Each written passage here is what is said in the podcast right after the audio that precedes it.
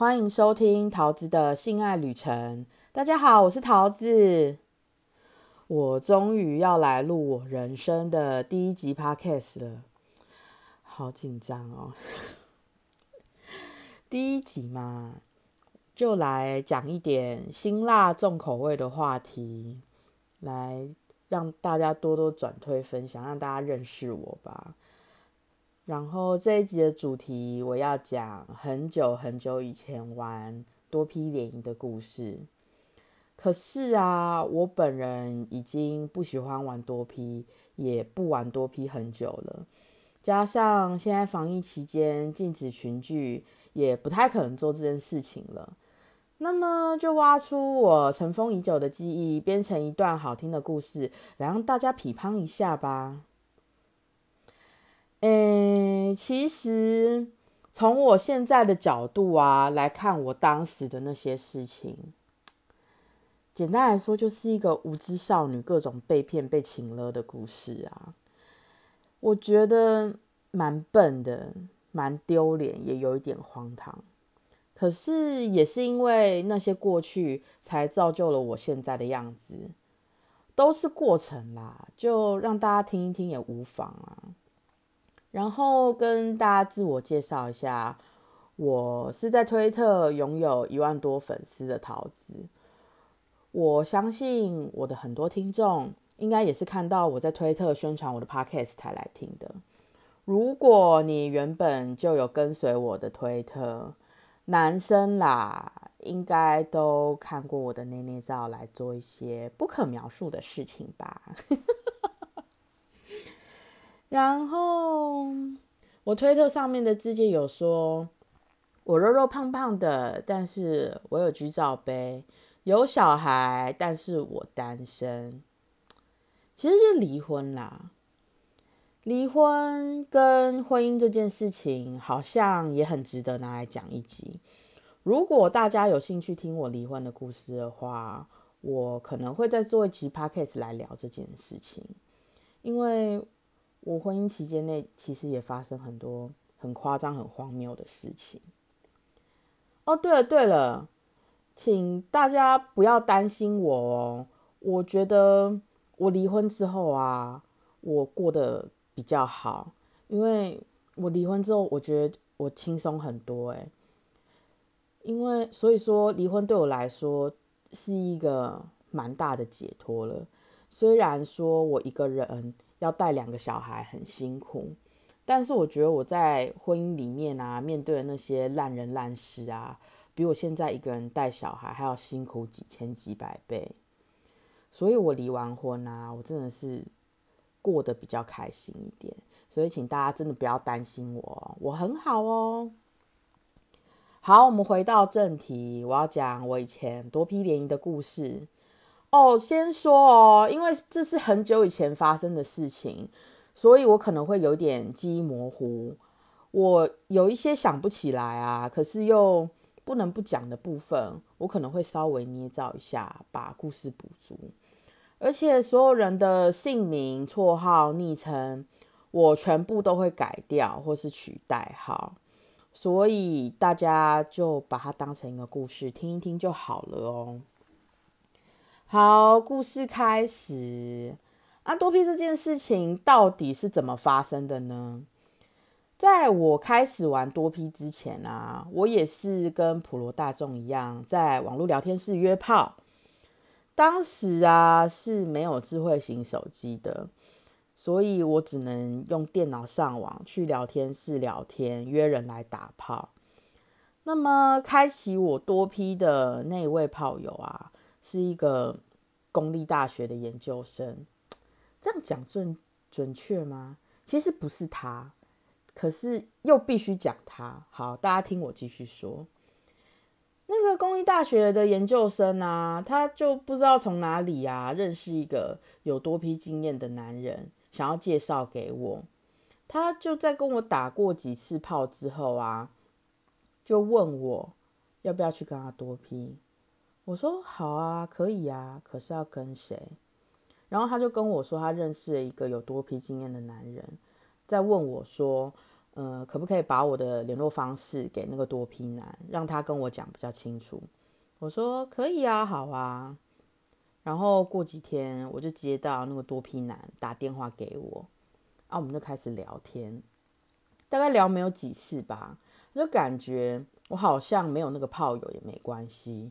他就跟我说，不然我们都不要理那个研究生了，好不好？听到这句话，我就觉得我复仇的时刻来临了。我他妈的早就堵烂那个研究生很久了。我听到，我当然立刻说好啊。啊，我为什么堵烂那个研究生炮友呢？因为那个研究生炮友就是给我一种我有动六十分的感觉，态度也没有很好。哎，老娘随抠随到的跟他打炮。他没有对我好也就算了，连讲话态度都很不客气。哎。我心里当然就各种不满委屈啊。我当时单身、年轻、性欲旺盛，所以在还没有多批男之前，只有他可以跟我打炮。他约我，我不去，谁陪我打炮啊？但是现在我有别的选择啦，所以我就立马抛弃那个让我委屈不满的研究生炮友，跟多批男开始我多批之旅啊。所以，那个公立大学的研究生啊，我根本没有跟他多批过。真正带我多批的人是那个多批男。好，故事讲到这边，就是，但是在那个多批男真的带我去多批之前啊，他说他想要见一见我本人，我就说好啊，不然你来我家好了。我就约他来我租屋处聊聊天，然后顺便打了一炮。他那天呢，有跟我提到一件事情，我至今都觉得非常的受用，那就是有痛就要讲。什么叫做有痛就要讲呢？就是做爱的期间啊，女生只要觉得有一点点痛、一点点不舒服或是怪怪的，都要立刻讲。男生你们可能会有一点想不通，为什么女生觉得痛啊不舒服，可是会选择忍耐？这要讲到我们女生啊，跟男生打炮其实有一点不一样。我们女生啊，打炮对象啊，通常都是有一点好感、有一点喜欢的人。如果做到一半喊痛啊，就是有那种破坏气氛的可能，这可能会打坏关系嘛。所以说，我们女生啊，为了顾及对方的感受，做爱的当下觉得痛啊，都会想说啊，我先忍耐好了，那我之后再跟他讲。应该这样就好了。可是你事后讲啊，其实没有什么用，因为事情已经过了，男生也无从改正啊。所以就是要在你痛的当下直接讲，男生才能清楚知道女生现在好像没有很舒服，然后需要做一些调整啊，可能力道的调整啊，姿势的调整啊，然后让做爱的双方都感到高兴愉快才对啊。所以呀，所以我在这边呼吁所有听我 podcast 的男性听众，我强烈的建议你们一定要告诉你们的另外一半，有痛就要讲，这绝对会让你们的性生活美满非常非常多，而且要男生讲哦。为什么要男生讲呢？因为女生不敢讲啊。所以你要负责告诉女生说，她可以讲这件事情，她必须讲这件事情，她才会敢开口告诉你啊。而且这件事情没有很难，你只要讲两个字叫“好痛”就可以了。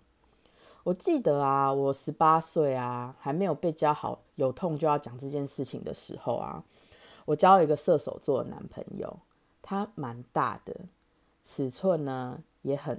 就是尺寸很大，也很硬，我常常被他顶得很痛，啊，我真的都不敢讲，因为我真的很怕喊痛会破坏气氛，然后可能怕也怕他生气这样子，事后也不知道要从何讲起，我就没有提这件事情。说射手座男生啊，我真的觉得他们打炮啊，就是。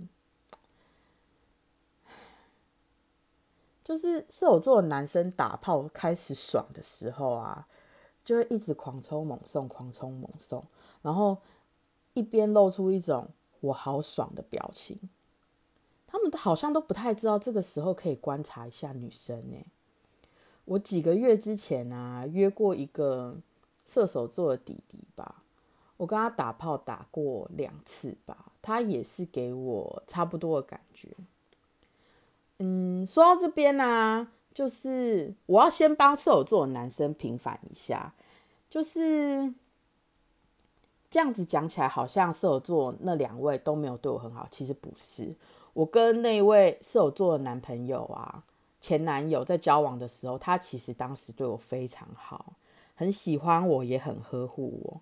啊，那个射手座弟弟啊，也对我不错，礼貌态度方面都让我觉得蛮舒服的。然后再来，射手座男生不是不好用哦，他们的长度、宽度、硬度还有持久度，我觉得都很不错，只是他们做爱啊。的模式比较单调一点。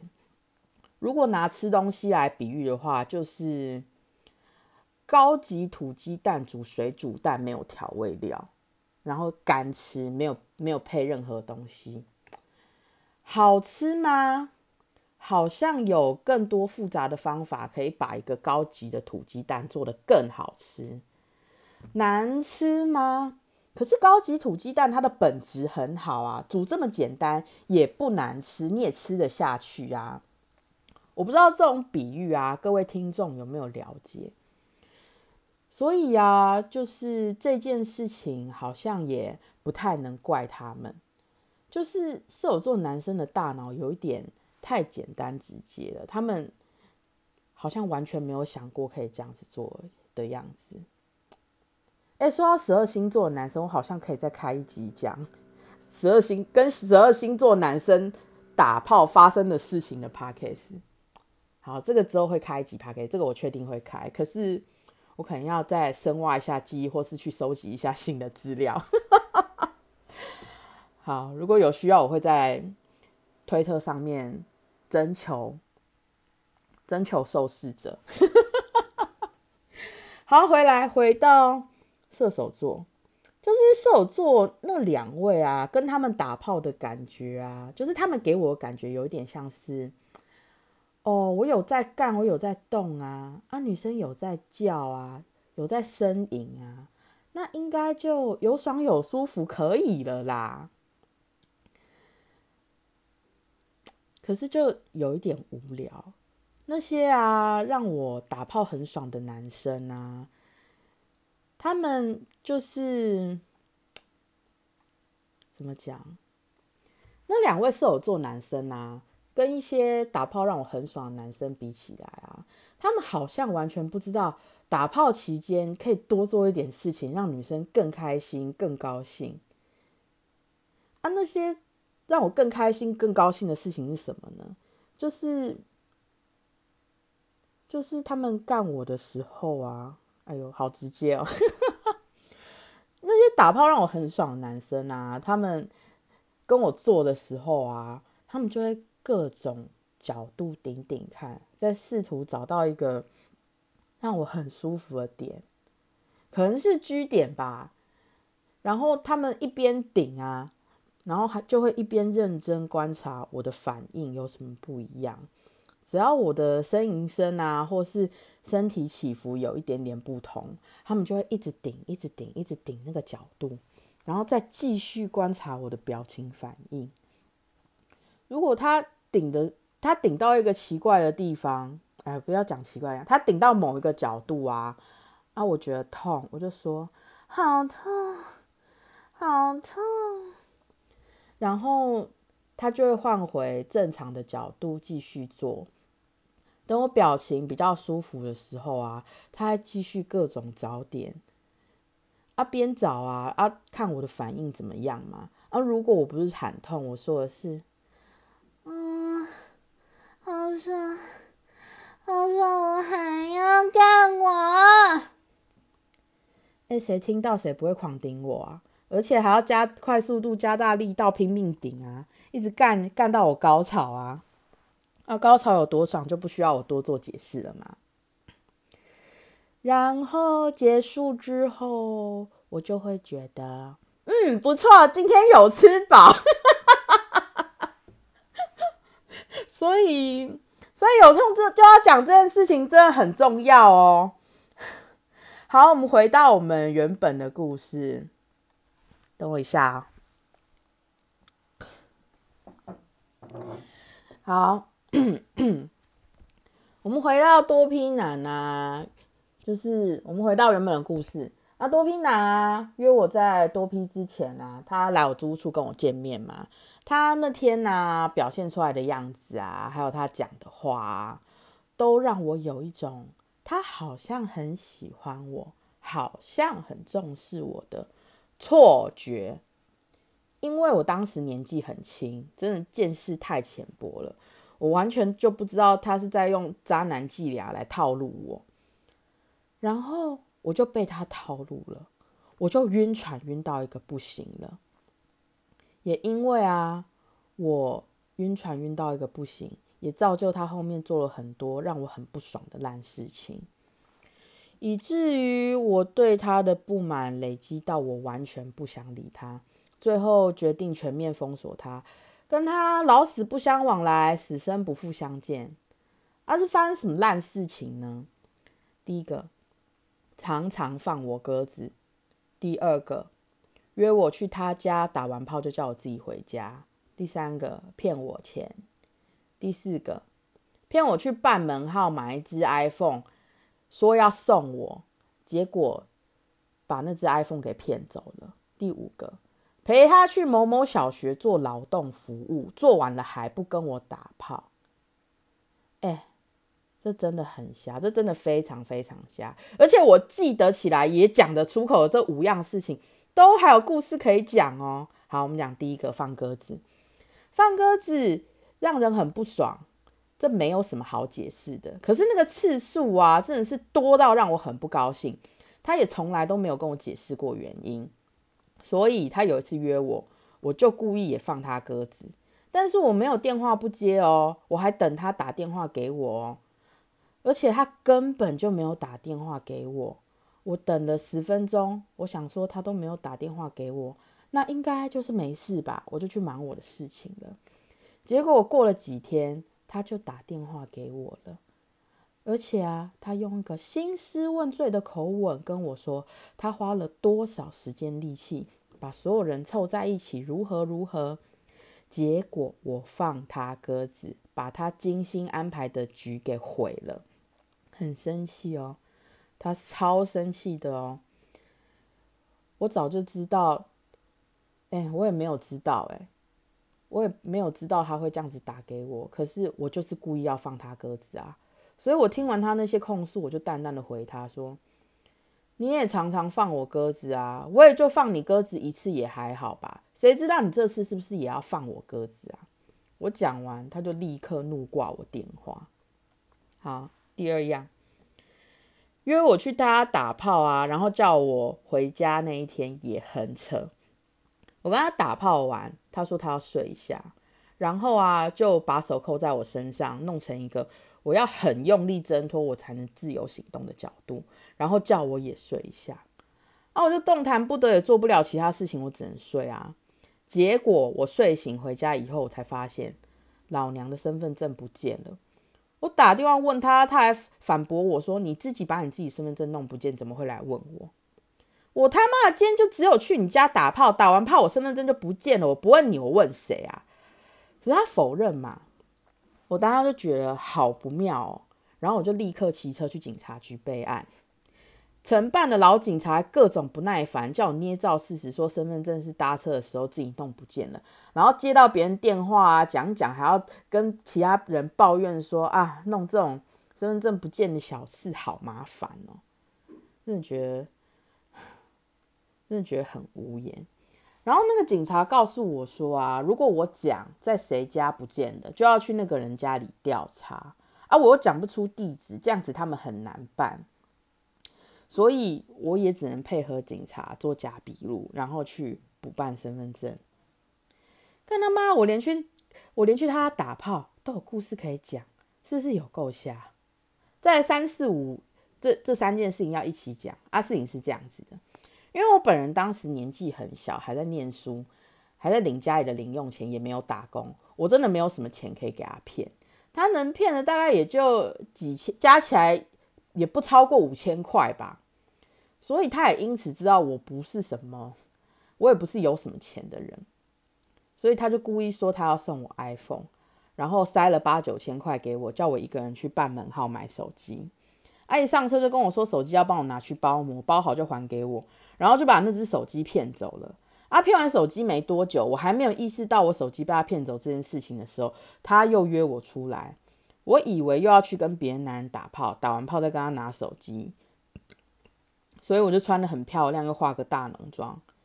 结果他带我去某某国小陪他做劳动服务，做完就叫我回家。哎，我他妈的陪他耗一整个早上，没拿到手机，也没打到炮，我累的要死，还没得爽，这是不是很值得令人生气呀？啊！好啊，最后就是我是什么时候才意识到我手机被骗走的呢？劳动服务结束之后啊，他没有必不见面啊，打电话也都会接，可是我就是迟迟拿不到 iPhone。我在想到底该怎么办的时候，我突然想起劳动服务那天，他拿的是银色的新 iPhone。他看到我盯着他的手机，还面露紧张的跟我解释，那只手机是他另外买的。我这个时候回想的时候，我才意识到我的手机被他骗走，然后他拿去换成别的颜色来自己用了。我发现我好像没有什么办法可以治他。哎，我当时啊，真的年纪太小，太小。哦，在跟我在讲什么？我当时真的年纪太小，见识太少，我真的段位比他低太多太多了。我觉得我继续跟他接触的话，我也只能这样子被他耍的团团转，所以我就决定要认赔杀出，我就从此不接他电话，不再跟他联络。哦，对了，我发生这么多烂事情的中间呢，他还有换别的名字哦。由此可见啊，他一定是做了一大堆烂事情，想要大家有口皆靠背，才需要这样改名换姓。虽然事情过去这么久了啦，我还是祝福他。祝福他什么呢？我祝福他现在年老色衰，发福到骗。我祝福他现在年老色衰，发福到骗不动年轻美啊，就乖乖的安享晚年，安享晚年哦，不要再出来祸害人世间了哦。好，跟多批男的烂事情终于讲完了，我们要来讲我第一次去玩多批的时候发生的事情哦。那就请大家倒带一下，倒带到我刚认识多批男啊，刚被他套路，刚被他晕船，还在春心当的时候，啊，终于要出去玩多批了，很开心嘛。啊，我当然就精心打扮啊，弄得漂漂亮亮的，欢天喜地的去赴约。啊！一上车啊，他就跟我说：“哎，我们今天要玩两男两女哦，啊，叫我负责对付男生就好了，女生他来搞定。”啊，那个女生啊，叫做米妮，是一个三十八岁、肉肉胖胖的姐姐。男生呢？那男生叫什么？